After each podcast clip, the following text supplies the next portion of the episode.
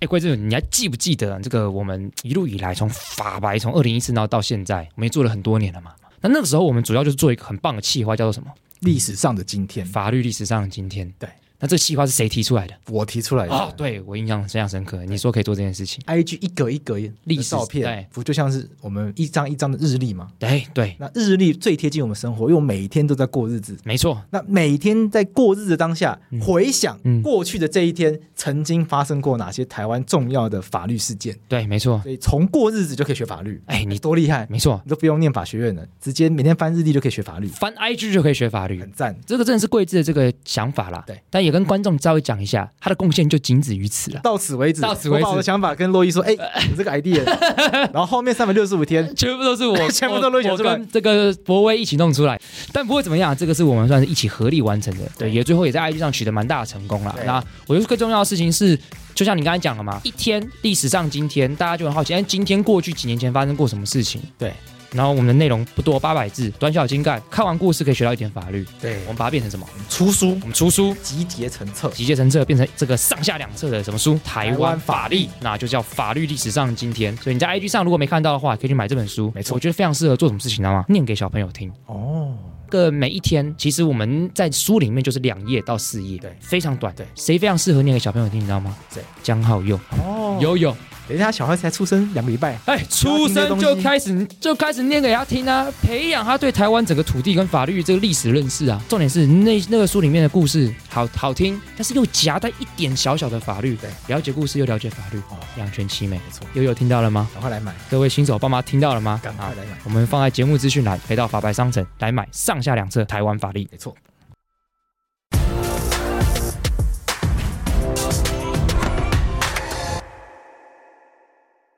我是桂智，你现在收听的是法科电台。胡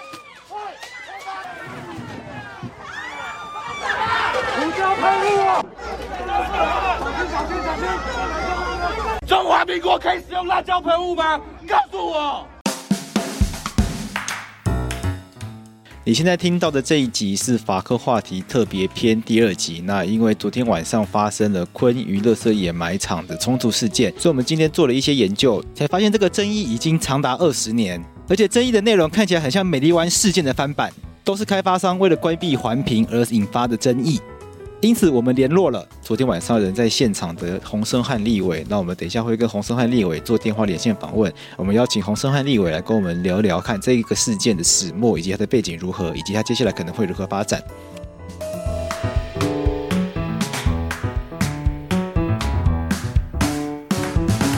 洪委员好，听众朋友大家好。好，那因为这个事件昨天晚上突然发生，然后影片在。很多新闻媒体都报道这个影片，然后影片在网络上面也很多朋友在分享。那我们法哥法法律白话文的这个团队，昨天晚上是有这个负责在做内容的朋友呢，伙伴呢，他们这这个就有立刻看看到这个事件，然后把相关的这个资料就贴进我们的自己工作群组里面。结果我们自结果我们呃上网快速的找一下，发现这件事情其实很久嘞。虽然看起来好像昨天晚上发生冲突，但其实这件事情。看起来二零零二年就开始了，那我们就很惊讶说，原来一个这个事情已经弄这么久，然后到现在二十年还没有结束。是，然后昨天晚上洪申翰委员、洪委员在现场，所以才今天才想要邀请委员，是不是可以跟大家先简单的说明一下，到底这个昆鱼垃圾场它到底是个什么样的背景，是怎么回事？这样子。嗯，其实昆鱼垃圾场这个它是一个掩埋场，这个掩埋场其实它。他就像刚刚杨律师说的，他其实是从这个二零零二年的一个开始的一个计划。是，那这个计划从一开始出来以后，其实呃在地的居民，他他的位置是在这个苗栗造桥乡的龙山村，等于就比较在苗栗这边靠山这边的哦的这这个造桥乡龙山村呃龙山村，那居民其实一直以来。在那边就很反对哦，因为其实这一个掩埋场，它其实离居民平常要耕作、要使用水源的一个所谓大湖哦，其实非常非常的近，大概只有只剩几百公尺而已，几百公尺而已哦。对，是，所以居民一直很担心说，哎，你这个地方其实如果你要用作这个这个掩埋场的话。那你会不会影响它附近的水源？那因为如果附近水水源的话，它其实这个所所影响的部分，其实就就不是那你看只是简单看到的那样。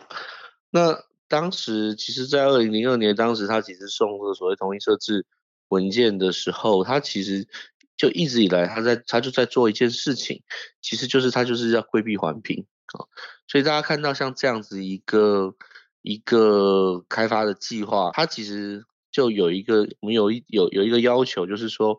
你是在这个两公顷以下的话，你就不用做环评。当时这是当时的法律，但是现在修掉了。嗯，那所以很荒谬的事情是，它它有一条连他们的这个连外道路啊，这个这个掩埋场有一条连外道路，然后有一个这个办公室，然后有一个地方站。那他为了要规避环评，就是不想要去做环评，所以呢，他就一直说明明看起来在这连外道路。就是他们的啊，因为你几乎没有，如果没有那条连外道的话，其实你根本就不知道这个废弃物要怎么进去。对，然后也包括里面有一个这个办公室，那办公室明明他的工作人员每天都去里面上班，是，但是他一样说对不起，这办公室不是我们的，他就是要把办公室的面积给给踢掉，然后把连外道路面积给踢掉，然后弄到两公顷以下，这样就不用环评。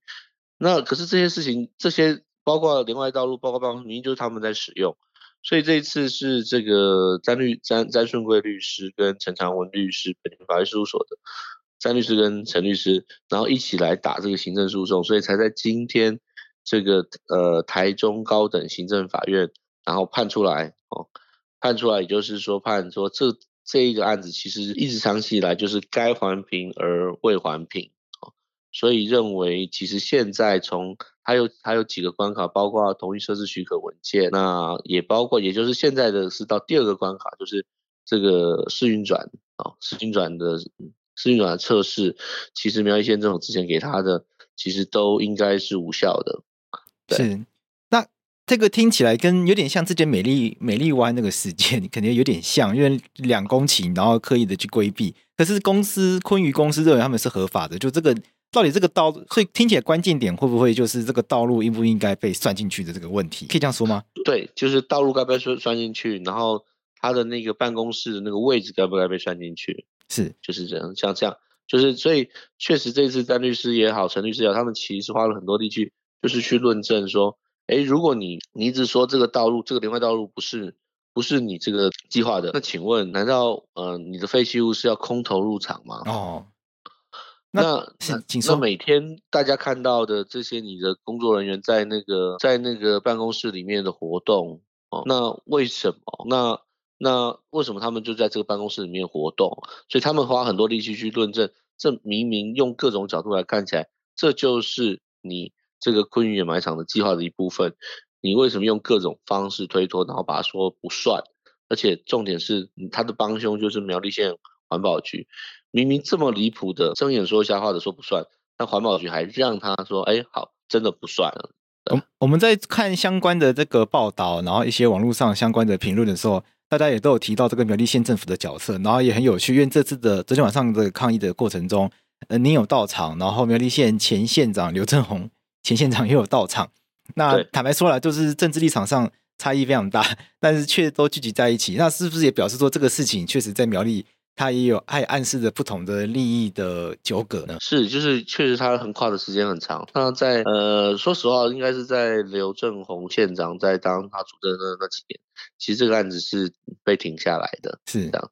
所以这其实是多年后后来其实又死灰复燃的一个案子。那尤其是在现在的徐耀昌县长的任内，那他又想要有点把它强渡关山通过。所以确实，即便是在国民党内对这个案子。其实呃，确实也有存在不同的态度，这也没错，是这样子。对，那以这个案件来讲，因为许多的这个评论也有提到，就是苗栗县政府在这个案件中有扮演，有有许多的批评是说，苗栗政府有刻意护航的这个，有有许多批评认为苗栗县政府有刻意护航的这个状况在。那您会认为苗栗县政府有护航的状况在吗？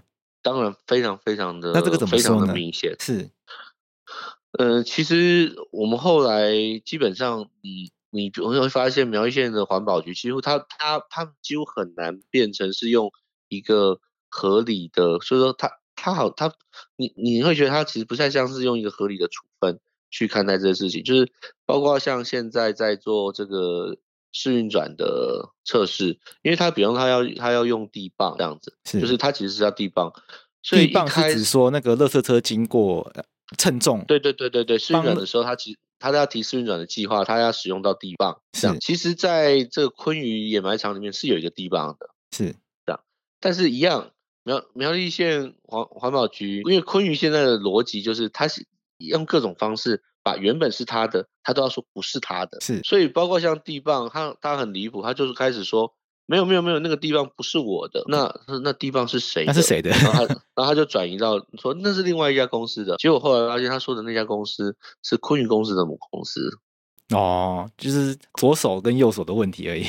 对，他把那那好，那他就硬要把他说这不是我的。是这样子哈，那像这种很离谱的状况，苗苗栗县环保局都哦，你说什么就就就认可什么，所以包括说他说那个连外道路，刚才说连外道路不是他的，那好，假设这个这条连外道路不是昆宇的，那请问那你的这个废弃物是怎么要怎么入场？是哦，是空投吗？就是这些种种的这些问题，其实都显而易见，但是苗栗县政府其实就一直。一直护航，然后那一直厘清。那确实今天，因为在这个我们废清法的相关的规定里面，关于这个处理机构的管理，其实权限确实比较多是在地方政府手上。是，那变成是中央要去处理这个事情的时候，就常常会说啊，这是地方政府的权责。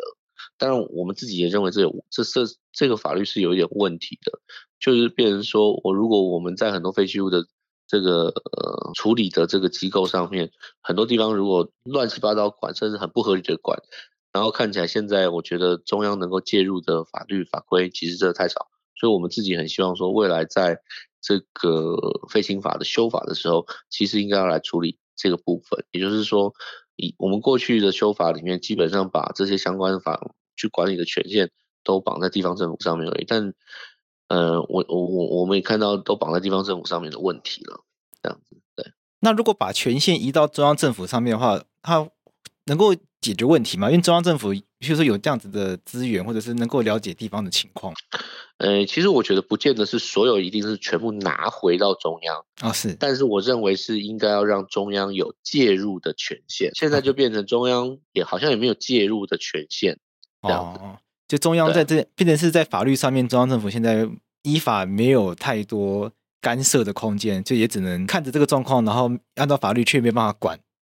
对，没错。所以现在就变成说，好像你要接受，只剩下之前有的我呃行政程序法到呃一百多条，我有点忘记具具体的条数，就会变成行政程序就变成适用像这样子行政程序法的法律比较比较整体性的才有办法。当然，这个里面就有一些法律上面解释的状况了，这样子。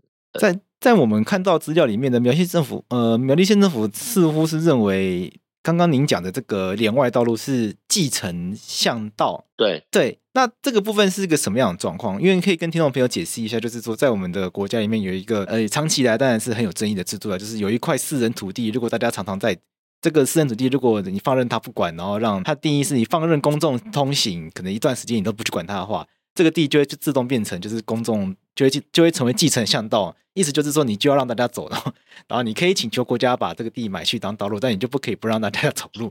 那当然，这个继承巷道的这个制度，长期以来是有相关的争议的。那现在苗栗县政府他们就说这个已经变继承巷道，对他们就是呃，因为昆鱼就一直主张这是继承巷道嘛。对。那可是我们就发现这一条路从外面就是我们昨天这个冲突大门口的地方哦，然后通道里面，如果你要说继承巷道，它其实。请问他通到什么地方？就发现往里面通的话，好像里面只有一户人家，就是掩埋场，不是掩埋场，哦，不是掩埋场吗？是，它是掩埋场，哦，是掩埋场。但是再往里面还有一户，再往里面一点还有一户人家，哦，是。那这户人家是谁呢？这户人家就是昆鱼公因昆鱼公司的母公司的老板，哦，老板自己住在里面。对，OK。所以这个这条说，它如果是一条公，就是公共性使用的继承道路，那好，那请问这条路。还有谁在用呢？如果不只是假设，我们假设如果它不只是昆宇掩埋场在用而已，嗯，是，就是你要说它是继承道路的意思是说它是有这个公共性的用途，是，或者是用用的人不只是昆宇，结果你发现没有没有在，如果同样使用昆宇的使用的话，是昆宇母公司的老板，是，对，所以他没有任何人，就是他这条路通进去没有其他的相关的人会使用的，就是说没有任何其他的就单位，就其实不存在公众，因为其实实际大占用的就是昆宇跟昆宇的负责人的家庭，可能就这样讲，对，没，没有什么大，没有所谓的大众在通行的这个事实，对，并没有这就没有这样，这整条路你怎怎么看？只要走进去，那他还还有什么目标目标的能够进去到的地方？没有，对，就是只有这样子而已。那对，那。那这呃，在二十年前，大概在二十年前啦，就是那个时候是因为有这个两公顷以下不用送环评的这样子的规定，所以当时包括美丽湾啊，那包括这个昆玉掩埋场啊，他们都利用这样子的一个标准来去规避环评。那目前这个两公顷的规定还在吗？没有，现在现在修掉了。所以现在基本上要开发都一定要环评吗？对，但是哎呃，它详细的数字我有点忘记了。是，但是两公顷顷这个已经修掉了。OK，他可能还有其他的条件，但是已经没有两公顷这个条件。对对对对对对。那是既然已经没有两公顷这个条件的话，为什么我们不能够要求鲲鲲鱼就是你要重启环评？其实当然就现在包括詹律师，当然就是一直做这个要求嘛。是。那只是现在昆昆宇之前就是一直说，但你你现在是你要用我二十年前，就是我当时送的时候就是二就是当时就是两公顷的法律啊，所以我是用当时的法律。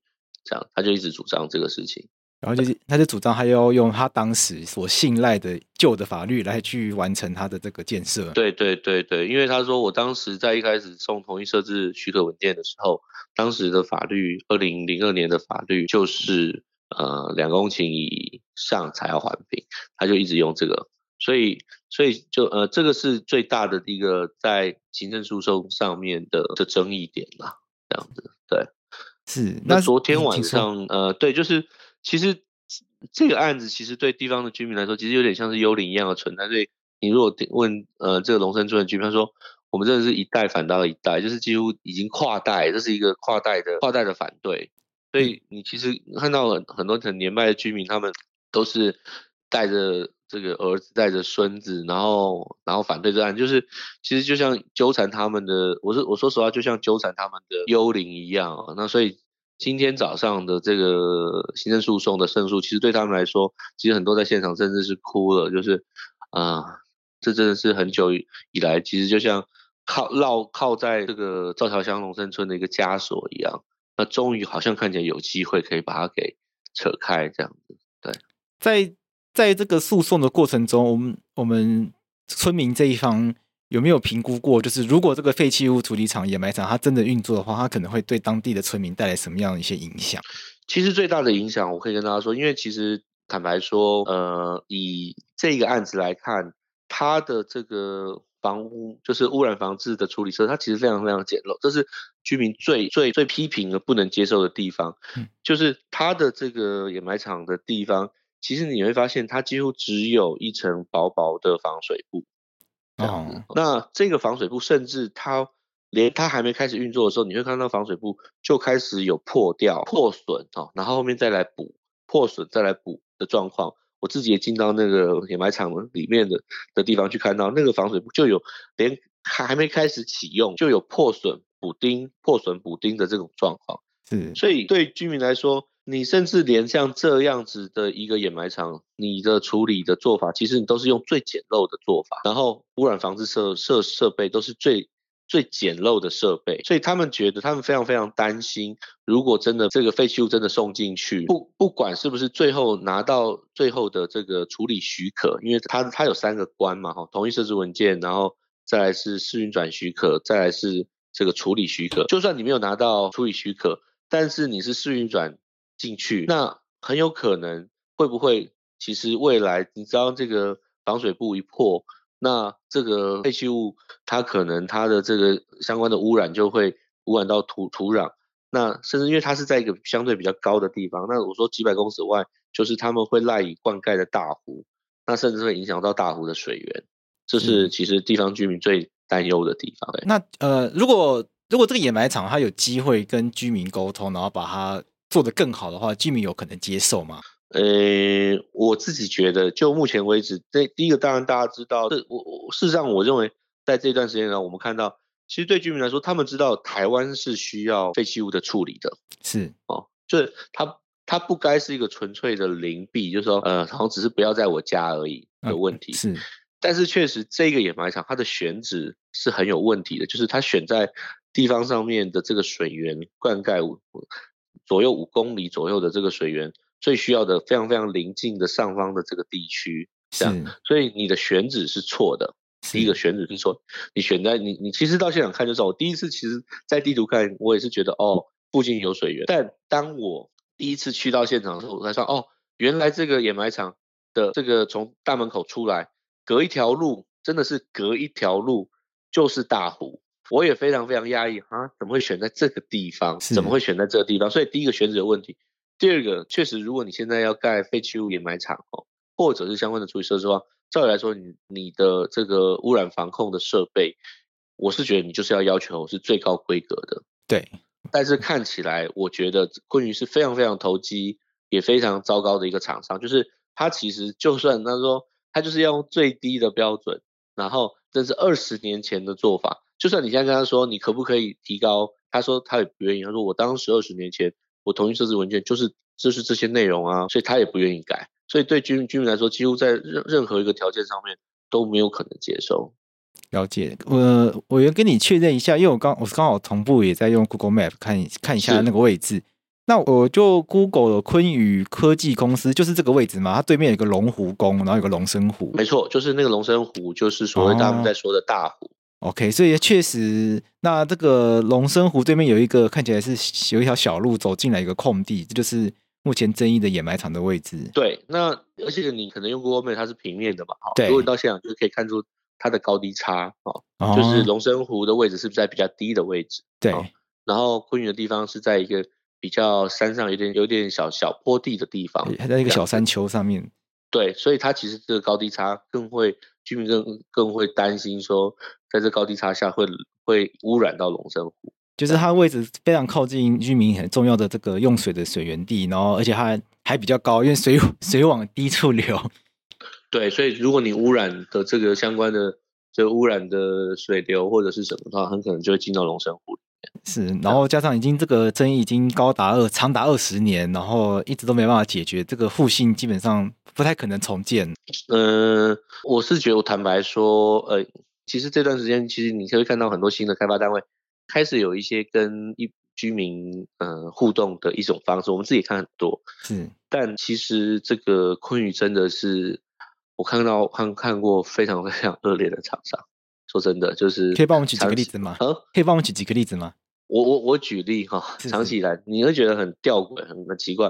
昆宇不是一直说那是那个道路是继承道路吗？对。那照理来说，如果是继承道路的话，那一般的村民不是要进去也可以就可以进去吗？啊，对啊，那应该要开放公众通行嘛？对不对？就继承道路。可是昆昱也用一个铁门把它不让大家进去。哦，那显然就没有要让大家走的意思啊。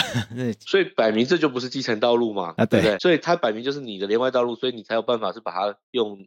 用一个铁门把它拉起来，说居民不能进去就不能进去嘛？对，这样子对。然后其实，在从为呃为什么有这次的抗这个抗争，其实是从去年的一月就开始的。是，去年一月其实村民就已经开始围场抗争，所以你可以想象，这个围场抗争其实居民是从去年的一月就开始轮班轮到现在。去年一月啊、哦，对哦，那已经很久。去年一月到现在已经一年半了耶。对，其实是从去年就开始，尤其是疫情期间呢，中间还跨了三级警戒这样子的一个，对，非常严峻的时期耶。每天就几个人几个人这样轮，一直轮轮轮轮轮轮到刚刚，就是轮到现在，现在也都还没退。即便是这个法院的，即便法律法律判出来，对，因为他们就是要要撑过这个九月十三号的大限，这样子哈。所以，我现在说说的是说，你可以知道他们为什么地方的居这么强，这么意志这么坚强，然后从地方的村长代表、技术所民代表全部都出来反对啊。那也包括包括就是像今年的一月，大家其实就已经有尝试过困于的黑衣人哈，就是他们为了当时要在一月二十八号之前要试运转通过，所以通又通过黑衣人去。殴打这些居民，所以居民今天不是第一次被殴打哦。今年不是，今天不是第一次，今天不是第一次被殴打。但你相信，因为都二十年的事件了。对，从第一其实是今年的一月就开始殴打这些殴打这些年迈年迈的居民，然后用黑人用这个车子要去冲撞这个居民那个围场抗争的防线。是，其实他们并不是，所以坦白说，居民的状况是非常非常勇敢的。是，所以他们很摆明，你要用任何暴力方法你就来。那但是我不会，我绝对不会放弃这样子。对。那为什么昨天晚上就是昆宇公司会胆敢突然 要硬起来？就是总是有个理由吧？就是毕竟这个对峙二十年，会在昨天晚上突然有一个这样子用卡车决定冲进去，他的总是会有个导火线，或是总是有人给他一个信心，说：“哎，你可以这样做是合法的。”其实因为这这一段时间，其实等于就是昆宇这个计划，因为他九月十三号的大限就是最后一一段路嘛，哈。是。那那他也知道，因为今天早上其实就是这个詹律师跟陈律师协助的这个行政诉讼一审行政诉讼宣判的时间，是，所以我认我们认为他很怕，如果呃一审行一一审的这个行政诉讼判出来，如果对他不利，啊，那还有可能这个律师这边会帮忙再申请停呃停止执行，是，如果申请停止执行的话，他很有可能时间就会横跨到九月了。这样子哦，所以他是想要在想要在这个停止，如果这个律师这边帮忙申请停止执行之前，所以他在礼拜四跟礼拜五这两天，他是跟苗栗县政府来申请，是要这个全量的试运转，就是他申礼拜四、礼拜五两天要全量的试运转，只要他这两天全量试运转申请成功的话，他基本上他就可以达成所谓试运转的要件，这样。是，所以他就是要在这两天去完成这件事情，可是因为。居民挡在门口，那他又担心，又又担心是今天是宣判日，所以我们之前很早就知道他恐怕是在宣判日前会有一些动作，所以果不其然，其实就是在宣判日前的这个午夜啊，然后用用这样的方式要想要突破，想要他们其实是想清场啦，所以昨天从半夜开始，我我是我是半夜，我是大概十一点快十二点的时候收到讯息说，呃，他们先已经动员了四。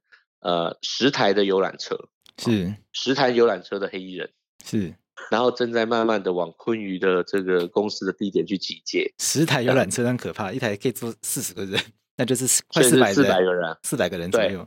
他动员了四百个人，然后在附近要集结。所以我昨天在台北，原本晚上有个餐叙，然后听完以后就是状况，我在找我的助理，赶快我们因为那时候也没有其他的交通工具，我们就坐计程车杀下去。哦、直接坐计程车冲下去，对，因为没有其他交，对对，没有其他的交通工具啦，是是，是高铁什么已经也都没有了，因为太晚了。对，所以我们就是十二点上车，然后到那边大概一点多，是就坐直接坐计程车冲下去这样子。昨天现场的状况混乱，看起来很混乱。那警方的那个执法看起来好像也不是很公正，是吗？对，没错。其实因为现场大家，因为现场主要是那个竹南分局。可是长期一直以来，大家都觉得竹南分局，包括苗栗县政府，看起来是跟昆宇是有一些默契的哦。所以其实之前在几次有有有过的冲突里面，你就会发现竹南就是非常非常的偏向昆宇。那昨天其实也同样是这样。所以一开始好，那现场我到的时候，现场大概还不到百名的村民就在现场开始守夜。那守夜到一个地方以后，突然昆宇开了一辆大型的砂石卡车。然后从这个基地的左边要过来，结果很奇怪，当然村民这边就会有几位，比方说也许五位啊，五位到十位去去到那个卡车地点去看，因为不希望卡车开进来。那很奇怪的，很奇怪，现场大概大概原本有两百多位的警察，然后结果居然现场指挥官就把两百多位警察都调度到那个卡车的地方，OK，几乎全部的警察都调到调调度到左边，大概。也许几十公尺，大概也许一百公尺左右，一百公这个大门口一百公尺以外的卡车的地方，这样子哈，就调度到那个地方。而且更怪的事情是，他调度到那边以后，照理来说，他其实应该是要不让卡车进来，因为卡车是现在冲突的嘛。对。那时候我我也到那个地过调到，我也去那边看，就很奇怪，为什么警察的盾牌全部都是朝向村民，而不是朝向卡车？是。那那时候村民就问我说：“哎、欸、哎，奇怪呢？”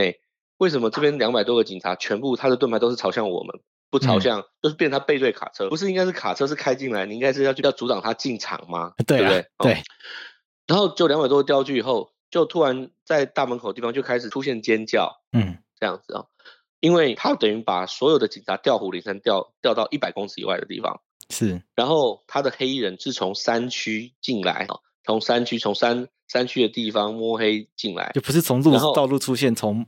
什么树丛直接跑进来，很像，很像在看什么电影哎、欸，武侠 武侠剧那种冲武侠剧，突然从奇怪的地方一堆人冲进来那种画面。所以他们就有几乎要百名吧，我觉得可能有百名以上的这个黑衣人去头啊，就从就从那个进来，然后开始，因为中院中院门隔一个隔一个他们的大铁门，就开始把我呃居民一些长辈，还有现场有一些声援的学生，就抓到他门内殴打，抓进他们自己门内殴打，对，是。他们就把他抓进他门内殴打，是，所以现场有几个学生其实都被他们抓进去，然后然后什么呃，车衣服被扯掉啊，然后眼镜什么被扯。